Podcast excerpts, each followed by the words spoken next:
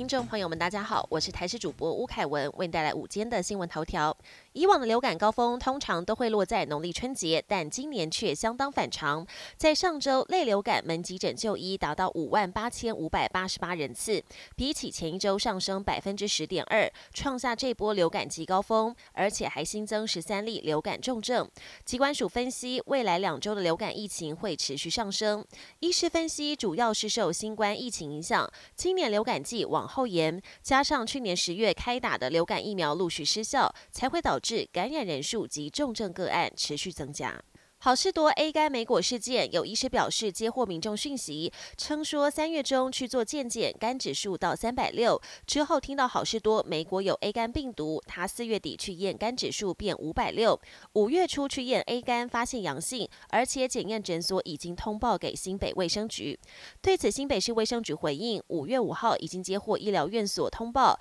曾经食用好事多莓果的疑似 A 肝病例，这名个案有 B 肝病史，定期追踪肝指。数也加验 A 肝，目前复验结果实验室还在确认中。首波梅雨封面过境，中部各地连续两天下起大雨，直到今天早上七点左右，雨势才停歇。备受关注的水库蓄水量，台中德基水库蓄水量来到百分之四十五点八，比昨天增加百分之零点六。南投日月潭水库蓄水量来到百分之五十八点六，进账百分之四点八，水量增加上百万吨，但缺水灯号持续黄色灯号，民众还是得节约用水。国际焦点：日本首相岸田文雄七号抵达南韩首尔，进行为期两天的访问。南韩总统尹锡悦在会后记者会上表示，日前与美国共同宣布的华盛顿宣言不会将日本排除在外。专家表示，美国极力促成日韩破冰，终于看到初步成果。对于美日韩三方共同应对北韩核武威胁和中国崛起大有注意。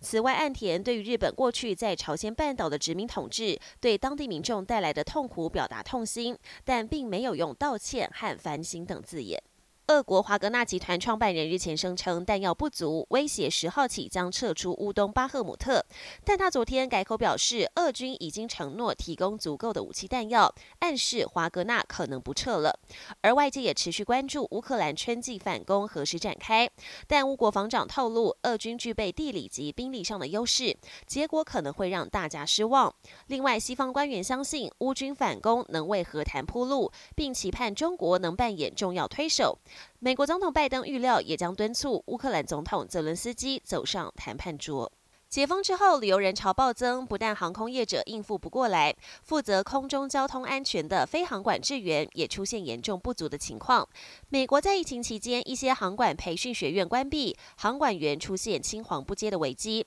根据统计，目前全美航管员每五个职位就出现一个缺口，总共有三千个职缺有待补齐。但航管员的养成训练需要三年的时间，今年暑假美国航班延迟、航线取消的情况势必会更严。严重。